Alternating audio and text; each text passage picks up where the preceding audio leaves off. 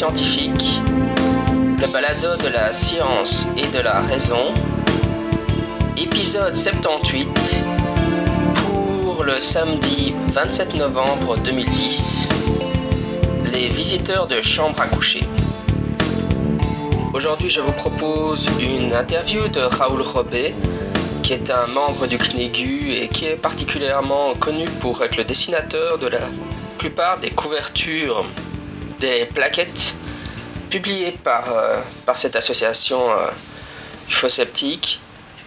Mais euh, si je l'ai invité aujourd'hui, c'est pour qu'il nous parle de son catalogue de rencontres approchées du troisième type et des visiteurs de chambres à coucher. Donc c'est un catalogue où il a recensé les cas dans le nord-est de la France. Donc les rencontres rapprochées du troisième type, RR3, c'est lorsque vous... Enfin, vous savez, RR1, c'est si vous voyez un ovni, RR2, si l'ovni se pose, et RR3, euh, si euh, un extraterrestre en, sort. Enfin, vous verrez, c'est surtout des cas où euh, des gens ont observé des humanoïdes, ce qui est vraiment intéressant. Et les visiteurs de chambre à coucher, là, c'est plutôt si vous êtes dans votre chambre et que quelque chose, un être apparaît dans la chambre elle-même. Et donc, c'est de cela que nous allons discuter aujourd'hui avec Raoul Robet.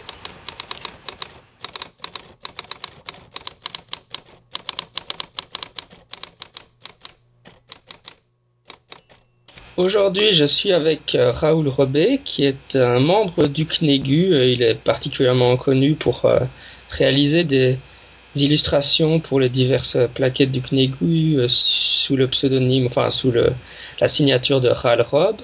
Et si je l'ai invité aujourd'hui sur le balado, c'est parce qu'il s'est intéressé de près à la question des visiteurs de chambres à coucher. C'est ce dont nous allons parler aujourd'hui. Bonjour. Euh, bonjour.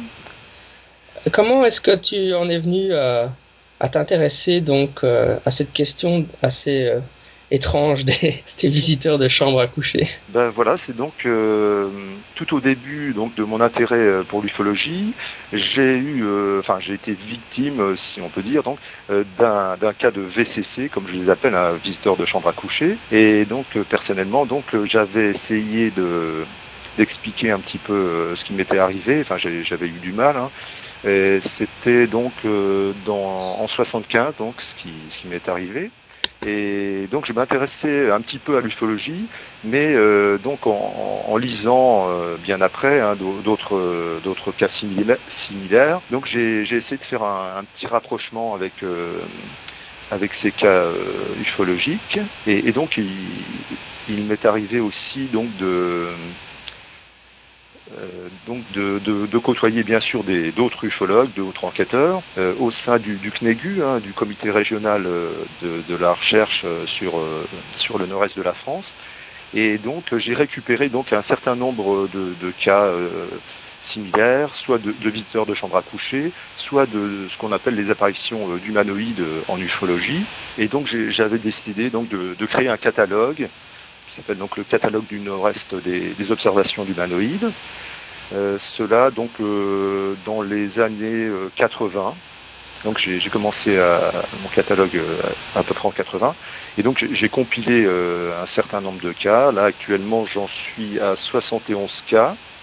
Donc qui concernent donc aussi bien les, apparitions d'humanoïdes de type ufologique, je dirais, que les apparitions mystérieuses ou euh, religieuses, hein, c'est-à-dire apparition de la Vierge, euh, visiteurs de chambre à coucher, ou simplement d'humanoïdes étranges, mais sans forcément apparition d'ovnis à côté. Hein. Donc, donc j'ai tout, j'ai tout compilé. Et donc j'ai essayé donc de, de, rechercher un maximum de références à chaque fois donc euh, la plupart des, chercheurs du Nord-Est et même d'autres correspondants que je remercie au passage, hein, euh, des gens qui, sont très connus en ufologie comme Michel Figuier, Alain Gamard, euh, donc m'ont aidé hein, dans, ces, recherches. Je suppose que la plupart des gens en fait connaissent bon, dans le phénomène des enlèvements par les extraterrestres l'idée que le, gris viendrait dans la chambre des gens. Et euh, voilà pour pour enlever la personne et l'emmener dans la soucoupe volante. Euh, mais euh, Qu'est-ce qui t'a donné l'idée de, de, créer une catégorie, enfin, où, est-ce que tu as trouvé cette catégorie plus large de, donc, de visiteurs de chambre à coucher qui englobe plus de choses dedans? Alors au départ, je pense que l'expression n'est pas de moi. Hein. J'ai lu, je crois que j'avais lu une traduction de cas américains hein, déjà euh, dans la littérature ufologique euh, mondiale. Donc, euh, je pense que c'était, enfin, je, parle mal l'anglais, mais bedroom visitors, hein, quelque chose comme ça. Et, donc, j'avais un peu cherché une traduction française. Et donc justement, enfin je rebondis sur, ce que tu dis à propos des, des, cas de petits gris. ce qui est très, enfin ce qui est assez flagrant dans dans ce catalogue, sur 71 cas de, du, humanoïde donc observé, donc un seul cas euh, fait mention de, type petit gris. Donc c'est le cas euh, donc numéro 67 du catalogue qui concerne justement et c'est très intéressant parce que la, seule référence de ce cas-là donc ça se passe dans la région de Nancy hein, en 92. La date est complètement euh, imprécise. Et ce cas, euh, comme référence, il, y a, il y a simplement donc une vidéo de, du célèbre Jimmy Gueux, euh, écrivain de science-fiction et, et, créateur de, de l'IMSA, hein, comme tout le monde le sait maintenant. Et, et donc, euh, ce qui est très intéressant, c'est que apparemment, ce, ce, cas confirmerait ce que je pense, et certains autres chercheurs sceptiques pensent aussi, euh, que, le petit gris est un mythe américain, donc introduit par euh, cet écrivain de science-fiction Jimmy milieu en France. Et, là, c'est un petit peu pour moi la, preuve euh, de, cette hypothèse, hein, puisque dans, dans, les 70 autres cas, il n'est pas du tout fait mention de petits gris dans le nord-est de la France. Hein. Ce cas est d'ailleurs un cas plus, que je qualifierais plutôt de, psychologique. Hein. Euh, une, une, de mes amies, euh, donc enquêtrice aussi, Francine Cordier, de membres du CNEGU, donc a, bien étudié la, vidéo et elle pense que euh, vis-à-vis du jeune euh, du jeune témoin, il s'agirait plutôt d'un cas de euh, psychologique ou même pathologique et qui serait complètement interprété par par l'écrivain Jimmy Dieu. Quoi. Oui, donc si, si, parmi les visiteurs, euh, il y a aussi peu de, de gris, qu'est-ce qu'il y a dans, dans, tous ces cas? Qu'est-ce que décrivent les gens?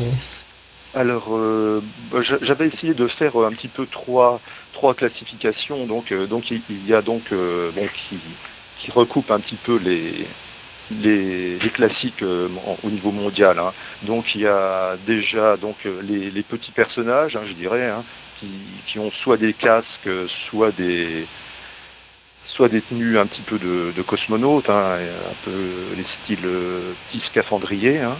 Euh, donc ils sont assez petits, donc de 1 mètre à 1 mètre 30, souvent décrits euh, euh, donc euh, avec des soit des têtes un peu volumineuses ou alors euh, c'est des casques qui sont mal perçus apparemment. Donc ça c'est ce que j'appelle le type 1. Il y a le type 2, c'est l'apparence plutôt cybernétique. Et justement dans les cas de VCC, on retrouve ces gens-là.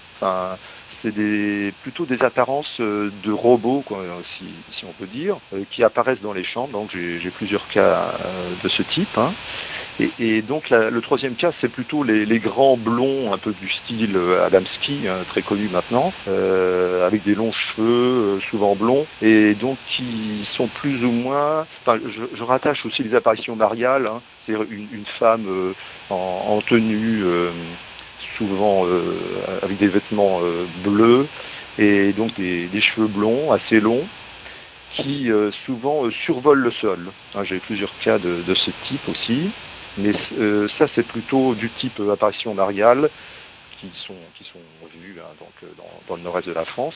Bon, ces trois types, bon c'est très très simplifié puisque pratiquement toutes les descriptions d'humanoïdes sont, je dirais, différents. À chaque cas, correspond à une description euh, euh, assez différente. Hein. C'est quand même assez rare que euh, deux humanoïdes soient décrits parfaitement identiques, hein, suivant les, témoignages. Et quelle est l'interprétation que les témoins donnent généralement? Parce que tu as trouvé ces cas dans la littérature ufologique en général. Donc ils, estiment que l'explication de leur de, leur vision est d'origine extraterrestre en général.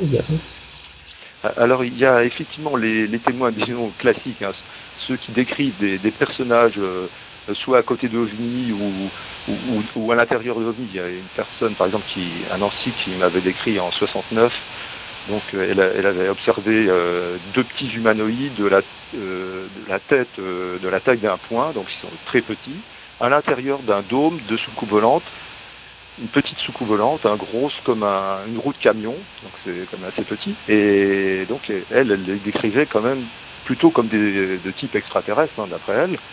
Mais d'autres personnes, j'ai par exemple un cas très curieux c'est un cas qui s'est déroulé à Duny-sur-Meuse. Et, là, les personnes, euh, euh, donc c'est un groupe d'ouvriers hein, qui, qui se trouvent dans une usine.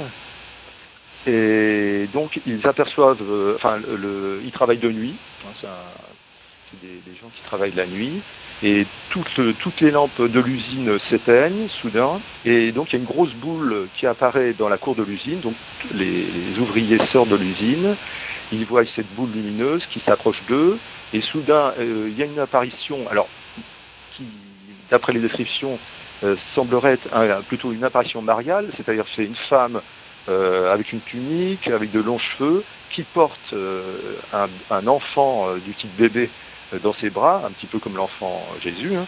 Et, donc euh, la personne, donc l'apparition euh, donc semble proche de l'ovni du départ. Donc les, les donc les, témoins observent et tout s'éteint, hein, tout, s'éteint subitement. Et, parmi les ouvriers, donc seul un ouvrier d'origine polonaise, donc assez croyant, donc décrit une, vision de la Vierge alors que tous les autres pensent plutôt à un phénomène ovni. Ça, c'est un des rares cas où les deux interprétations euh, sont cumulées. Hein. c'est assez étonnant. Euh, sinon, euh, au, niveau des interprétations, bien sûr, il y a un certain nombre de, canulars, de, de méprises, et notamment euh, je, signale que même la presse, hein, notamment dans les années 50 et surtout durant la vague de 54, euh, s'y est mis hein, au niveau des canulars euh, journalistiques. donc, enfin, la vague de 54 très connue des ufologues, donc est surtout constituée finalement de, pas mal de, canulars lancés par les journalistes ou, même les, faux témoins, hein, bien sûr.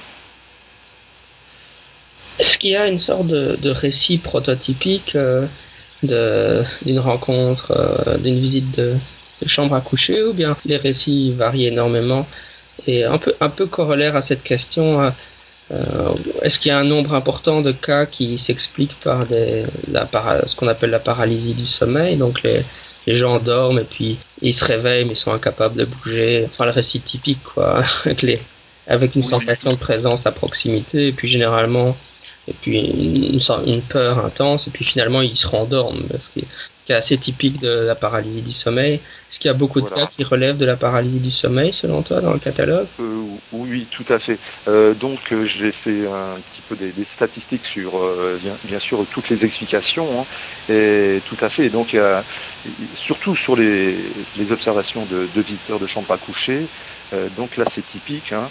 Euh, donc les, les, gens sont couchés, hein, ils sont dans leur chambre, hein, ça se passe souvent dans leur chambre. Donc ça se passe entre 2 heures et 4 heures du matin. Et donc effectivement, on pense tout de suite aux, états de, de rêve hypnagogique ou hypnopompique. Et, donc, donc les personnes se réveillent, ils observent quelque chose dans leur chambre, notamment une apparition euh, de type, euh, enfin pour les cas dont j'ai enquêté par exemple, c'était plutôt de, type cybernétique, hein, des sortes de robots euh, blancs, qui sont souvent blancs, sans trop de détails précis. Hein. bon, la chambre est souvent pas du tout complètement dans le noir, hein. donc il y, a un ray de lumière qui passe par les volets, c'est en, pénombre plutôt. Et donc la personne souvent est paralysée, elle, ne peut plus bouger, donc mais elle observe, hein, elle, elle, est passive. donc il y a donc une scène qui se déroule, donc le personnage soit regarde la personne, soit s'éloigne dans la chambre, il marche et donc il disparaît. Alors, dans, certains cas, il disparaît en traversant euh, une porte ou un mur, donc de disparition de type fantôme, euh, si on, veut euh, résumer. Et, donc la personne se rendort souvent, et c'est le lendemain, bien sûr, qu'elle elle se souvient, et, ça lui paraît vraiment très très réaliste. Hein. Donc elle, croit vraiment qu'elle n'a pas rêvé, que c'est vraiment la réalité. Hein. Mmh. Et, donc parmi les, les explications, donc euh, bah, je, peux te lire une sorte de petite euh, un listing de toutes les explications que j'ai recueillies donc parmi les 71 cas. Donc il y a 14 types de méprises euh, qui, ont été recensés. Donc le canular et canular journalistique, il y a 10 cas par exemple. La méprise avec présence d'un hélicoptère et, et, son, et son pilote par exemple, il y a 7 cas. La rumeur et affabulation, 6 cas méprise avec humain et tenue professionnelle 6 cas, méprise avec automobile ou son, ou son passager, avec son passager à côté 5 cas, phénomène psychologique, là on touche euh, ce, dont on parlait, hypnopompie, hein, 5 cas, c'est surtout les, visiteurs de chambre à coucher qui sont, euh, dans ce cas-là. Euh, il y a aussi cinq cas de secte, hein, c'est-à-dire de vision mystique dans, à l'intérieur de, sectes locales hein, religieuses. Donc certaines personnes décrivent des visions humanoïdes hein, de, type mystique. Il y a méprise avec des animaux non reconnus, trois cas des méprises astronomiques, hein, de cas. Euh, les, les, toutes dernières méprises, alors pour expliquer euh, ce phénomène d'apparition humanoïde, c'est des méprises avec le, les ballons d'enfants. Là, c'est assez récent, ça comme type de méprise, et notamment le, petit personnage Dora, hein, un petit personnage de, de, bande dessinée et de dessin animé pour enfants. Donc, euh, ce personnage a, été reproduit euh, euh, donc euh, avec des ballons d'enfants, hein, donc, et souvent ces ballons s'échappent et donc euh, les, personnes décrivent des, des, humanoïdes volants. Donc il y a eu deux, deux trois cas dans la région nancéenne, à Toul, enquêté par Patrice Seret et Francine Cordier récemment, et donc c'est les toutes dernières méprises pour ces types d'apparitions mariales euh, marial, euh, d'humanoïdes, plutôt extraterrestres. Hein. les gens décrivent plutôt des, personnages volants avec une grosse tête, donc c'est la, tête de Dora, donc avec ses cheveux qui, forment souvent le casque, hein, décrit. Euh, qu'est-ce que je pourrais dire aussi? Ah oui, euh, on a trouvé aussi des, lieux récurrents hein, sur les, apparitions d'humanoïdes dans la région nancéenne. Il y a le cas, par exemple, de, de Bouxières-aux-Dames. Donc, Bouxières-aux-Dames, c'est c'est une petite localité qui se trouve euh, à une quinzaine de kilomètres au nord de, Nancy. Et donc euh, les personnes, il y a eu plusieurs observations d'humanoïdes donc en 75-78, donc enquêtées par ma petite association d'enquêteurs de l'époque. Et donc, ce qui était très intéressant, c'est que les, personnes n'avaient pas vu d'OVNI. Hein. Ils avaient vu un personnage plutôt cybernétique sur le lieu dit La. Hein. C'est un, une aire de promenade des habitants de Bouxières-aux-Dames. Et donc il y a eu plusieurs enfants qui ont vu ce personnage marcher euh, et, disparaître dans un, dans un bois. Ils ont appelé leurs parents, les parents ont vu au loin un personnage blanc euh, s'éloigner dans le bois. Et donc quand on, on a fait l'enquête, on a retrouvé d'autres témoignages plus anciens euh, sur, sur ce lieu-là. Et également, quand j'ai fouillé dans les archives de la, de la petite localité, j'ai même retrouvé des, cas d'apparition mariale euh, à la fin de la guerre, euh, donc dans le village même de Bouxières-aux-Dames, et, et, même euh, dans l'histoire du pays, dans l'histoire de la localité, j'ai même retrouvé un mythe plus ancien sur au Moyen Âge. Donc il y avait donc des apparitions de notamment de d'animaux, hein, d'animaux, notamment un, un, une sorte de biche toute blanche, encore une fois la, couleur blanche apparaît, et qui, aurait été pris pour une apparition religieuse. et l'évêque de l'époque aurait créé une chapelle et notamment une, abbaye avec des sœurs, des, bonnes sœurs, d'où l'intérêt, enfin, d'où l'origine, pardon, du, du nom Bouxière dames. Hein. C'était des dames chanoinesses qui. Donc il y, a, même des lieux où les apparitions d'humanoïdes ou, ou mariales euh, sont, euh, sont récurrents. J'ai deux, trois lieux comme ça. Il y a dames et Buny-sur-Meuse, dans, dans la Meuse où euh, effectivement il y a eu plusieurs euh, descriptions d'humanoïdes et, d'apparitions de type extraterrestre aussi.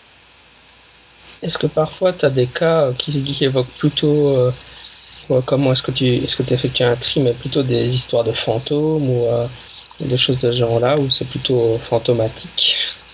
Oui, oui, bah justement dans, dans le cas de Bouxier-Rodam, en 78, donc les témoins, alors c'était des, jeunes témoins, euh, plutôt des adolescents. Euh, eux, ils ont décrit plutôt des, des, formes lumineuses, blanches, qui se déplaçaient avec des sortes de tuniques qui descendent jusqu'aux pieds. Et ces, apparitions donc euh, se déplaçaient au-dessus du sol. Alors c'était toujours plutôt dans les périodes quand même assez sombres, hein, de, nuit, hein, 21h, 22h. Et, donc les, il y a eu deux, apparitions de, formes lumineuses, blanches, qui s'apparentent plus à des fantômes, hein, euh, qui, euh, réagissent avec les phares de voiture. Hein. Par exemple, euh, les témoins ont allumé les phares de leurs deux chevaux, et, et les, les, apparitions se sont éloignées à toute vitesse. donc une vitesse, d'après les témoins, quasi impossible pour un être humain. Euh, ça, c'est par exemple un cas euh, typique plutôt qui s'apparente plus à, des fantômes. Hein. Et puis disparition sur place, hein, comme un fantôme, euh, bien sûr. Oui, est-ce qu'il y a l'un ou d'autres cas que tu voudrais évoquer, dont tu as, enfin, particulièrement frappant et dont tu aurais trouvé l'explication Ah oui, tout à fait. Alors, par exemple, un, cas qui dont récemment j'ai eu un contact avec euh, l'enquêteur de, l'époque et il a retrouvé encore euh, des précisions sur ce cas. Donc, euh, bon, euh, l'ufologue euh, sérieux doit être euh, assez têtu dans ses recherches parce qu'il faut souvent de, long, de, longues années pour découvrir l'explication hein, de certains cas. Il faut jouer vraiment les Sherlock Holmes. C'est le cas qui est un petit peu célèbre dans la, la casuistique euh, ufologique. C'est le cas du, petit homme de Renève qui euh, observé euh, donc en, en, 1945 donc par un, abbé euh, donc dans le petit euh, à la limite du petit village de, de Renève. Donc euh, pour résumer, hein, donc c'est un abbé qui va à la cueillette des champignons dans un dans un bois à Renève et donc il sort du bois, il a presque fini, donc il s'arrête à la lisière du bois, dans un champ où il y a un, gros buisson, il, se met à genoux pour voir sous le buisson s'il ne récupérerait pas euh, quelques champignons. Et tout, un, tout à coup, donc euh, à sa gauche, il, il, observe un tout petit personnage de 15 cm de haut euh, qui euh, semble euh, avoir une, sorte de barbe, euh, la cinquantaine, une tenue moulante au corps et une sorte de pique qui, qui sort de derrière sa tenue. Et donc ce personnage semble apeuré quand il euh, observe cet abbé. Et l'abbé donc euh, veut, veut l'attraper, mais euh, comme il y a la pique qui dépasse, il a un petit peu peur, il, il se retient. L'apparition donc disparaît dans le buisson, et malgré les recherches du, témoin, euh, il n'arrive pas à retrouver ce, personnage mystérieux. Donc euh, l'abbé donc euh, redescend chez lui et décide le lendemain de, faire plus d'amples recherches. Mais malheureusement le, le, lendemain il pleut beaucoup, donc il, abandonne. Et puis donc il se pose vraiment la question. Pour resituer, donc c'était en, en, 1945. On parlait pas du tout évidemment de volante ni d'extraterrestres. Et pour lui, euh, il a l'impression d'avoir observé un petit peu un homme préhistorique parce qu'il il avait lu un, livre sur la préhistoire et il faisait la comparaison avec l'ancêtre du cheval, hein, donc l'Éolipus qui, qui était grand comme un chat, je crois, et qui, a donné donc le, cheval actuel. Et donc il faisait un petit peu la comparaison avec le petit homme qu'il avait vu, et donc il, il s'en se, voulait un petit peu de, ne pas avoir euh, réussi à le capturer. Donc sur ce, on oublie un petit peu cette histoire-là. Et puis donc dans les années 74, ce témoin donc tombe sur une revue du GEPA, donc le GEPA, donc un, des premiers groupes ufologiques de Paris, qui publiait donc une revue Phénomènes spatiaux. Et donc il, lit donc des, observations d'humanoïdes de petite taille. On parlait beaucoup d'extraterrestres à cette époque-là. Donc il contacte ces, ufologues. Donc son témoignage est recueilli. Et tout de suite, évidemment, les ufologues font le rapprochement avec les apparitions d'humanoïdes. Donc euh, ils pensent que effectivement ce serait sans doute un extraterrestre qui serait descendu. Bon, peut-être que la, soucoupe était cachée derrière le bois et que le prêtre ne l'aurait pas vu. Et donc un autre groupe dans les années fin 70, donc la DRUP, euh, donc euh, décide de refaire une contre-enquête, donc bien, des années après, et ils essayent de, trouver une explication rationnelle à cette observation. Donc ils essayent de faire de voir qu'est-ce qui pourrait ressembler le plus à un tout petit personnage de cette taille-là, et il pense tout de suite à un singe. Mais euh, que, ferait un singe en, 1945 dans, dans une forêt euh, euh, en France? Donc ils pensent tout de suite à un cirque, ils, font des recherches historiques, donc il n'y avait pas de cirque dans, dans la région avec un singe. donc bon, les, années passent, et donc on en vient dans, les années 90 euh, où euh, le chercheur Patrice Vachon donc réussit à retrouver une autre piste donc euh, notamment un régiment donc qui stationnait pas très loin du petit bois où, l'observation a été faite et là le régiment venait d'Afrique et il possédait une mascotte et la mascotte était un singe euh, qui portait un uniforme de la même couleur que euh, celle du régiment. Or, euh, apparemment, la, couleur décrite, donc c'était une sorte de bordeaux, correspondait en plus à cette histoire de, tenue de ce petit humanoïde. Donc ils font des recherches, on, essaye de lancer un petit peu des pistes partout pour essayer d'avoir des témoignages d'époque. donc après moult recherches, il y a un courrier qui arrive dans, la boîte aux lettres de Patrice Vachon, un, beau matin, et il réussit à avoir un témoignage d'une personne qui confirme que effectivement ils avaient bien un singe dans le régiment, et en plus ce singe avait l'habitude de s'enfuir régulièrement, il revenait hein, pour manger, mais il, s'échappait hein, de, son, maître. Donc là, ça, pourrait coller. Et donc, il pense même qu'il y a eu des photos hein, de, ce petit, euh, petite mascotte euh, costumée.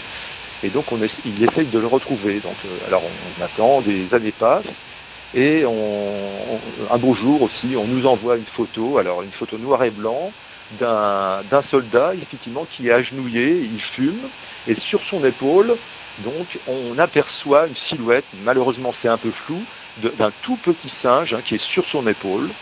Alors malheureusement c'est en noir et blanc, malheureusement la photo est très ancienne, donc on n'arrive pas vraiment à voir euh, sa tenue. Et donc on, en déduit également que la pique qui, qui a été décrite par le, témoin euh, à l'époque, finalement ce serait peut-être la queue du singe qui sortait par l'arrière euh, du costume. Hein. et le singe aurait été apeuré en voyant le, prêtre. Hein. ça correspond aussi également à la physionomie décrite. Hein. donc il a, il a des, une sorte de barbe, il ressemble beaucoup à, l'être humain bien sûr, les yeux sont assez apeurés aussi, euh, donc euh, alors tout ça pour euh, en revenir, donc il, a fallu donc attendre plus de 40 ans pour avoir l'explication de ce cas-là, hein, bien sûr. Et ça, c'est assez passionnant parce que on, s'aperçoit qu'il faut vraiment être tenace dans, ce domaine, hein, parce que quelquefois, effectivement, on, retrouve des éléments d'explication longtemps après. Hein. Il faut vraiment euh, tenir bon. Euh, ça, c'est un cas qui. Alors récemment, euh, Patrice Achon a, été contacté par également un autre, un autre militaire en retraite qui lui précise qu'il existerait une photo sur, sur Internet montrant un char avec effectivement une mascotte, euh, donc de type euh, simiesque, un, singe, euh, avec un costume de, militaire. Donc euh, on, on, essaye de rechercher à nouveau cette pour comparer avec ce témoignage très intéressant. Très bien, on arrive tout doucement à la fin de cette interview. Est-ce que tu peux un peu nous dire quel va, sur quoi tu vas travailler pour le moment, si tu as des projets de publication ou quelles sont un peu tes, ton actualité, disons, qu'est-ce que tu fais en ce moment? Alors, donc en parallèle à ces, ces recherches, donc au niveau du catalogue des observations humanoïdes, je m'intéresse aussi beaucoup aux coïncidences entre la science-fiction et l'ufologie. Et donc je suis passionné par, par la bande dessinée de fantastique et le cinéma également. Et là actuellement j'amasse un certain nombre de, de coïncidences, hein, euh, comme un petit peu Bertrand Meust avait, avait commencé à faire dans, dans, un, dans son livre, dans son premier livre, hein, Science-fiction escouvante. Et là, ça, me passionne bien aussi ce sujet. Et je découvre effectivement un certain nombre de coïncidences. Alors, soit euh, on a l'impression que soit l'ufologie euh, s'est inspirée de la science-fiction, mais parfois, quelquefois, c'est l'inverse. Hein. La science-fiction s'inspire aussi de l'ufologie.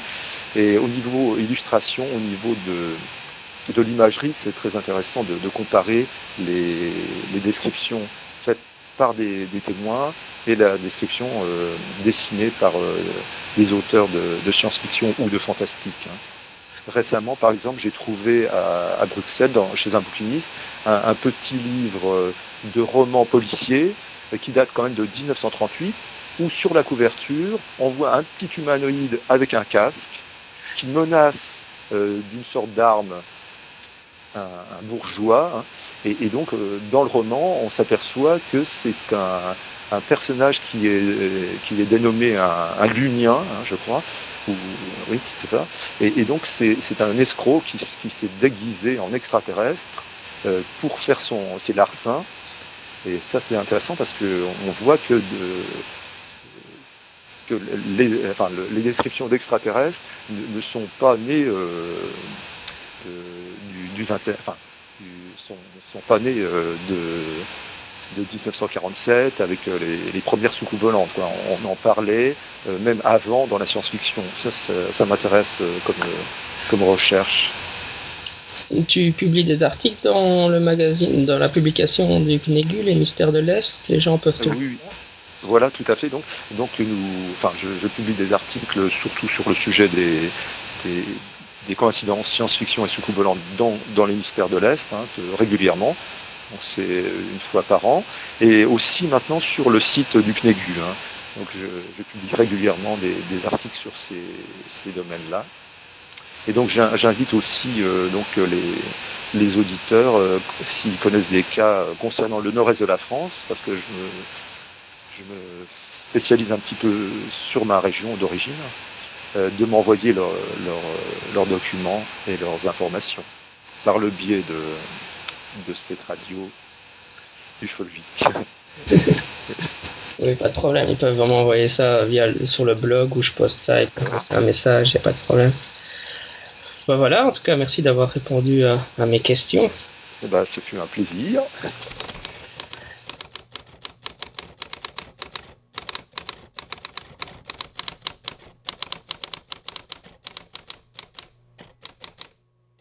Nous voici arrivés à la fin de l'épisode.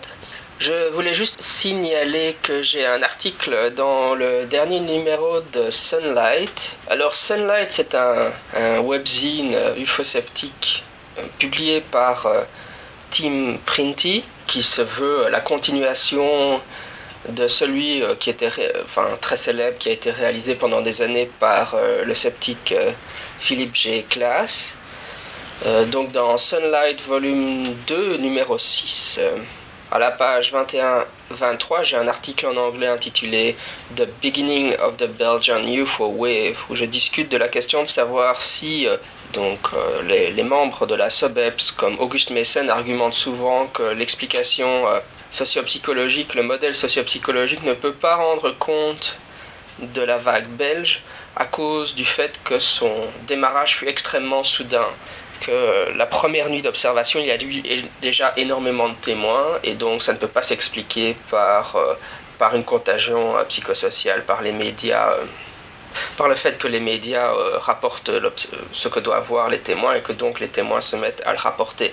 Forcément, s'il y a énormément de témoins le soir même, les médias n'ont pas le temps d'en parler, donc les, témoins sont supposés être indépendants, et c'est l'argumentation classique que je, que je remets en question dans cet article. Donc, The Beginning of the Belgian UFO Wave et Sunlight est gratuit. Je mettrai le lien dans les notes de l'émission pour ceux que ça intéresse. C'est en format PDF. Voilà, c'était Scepticisme scientifique. D'ici là, la semaine prochaine, sceptiquement vôtre. Science is more than a body of knowledge. It's a way of thinking, a way of skeptically interrogating the universe. If we are not able to ask skeptical questions, to be skeptical of those in authority, then we're up for grabs.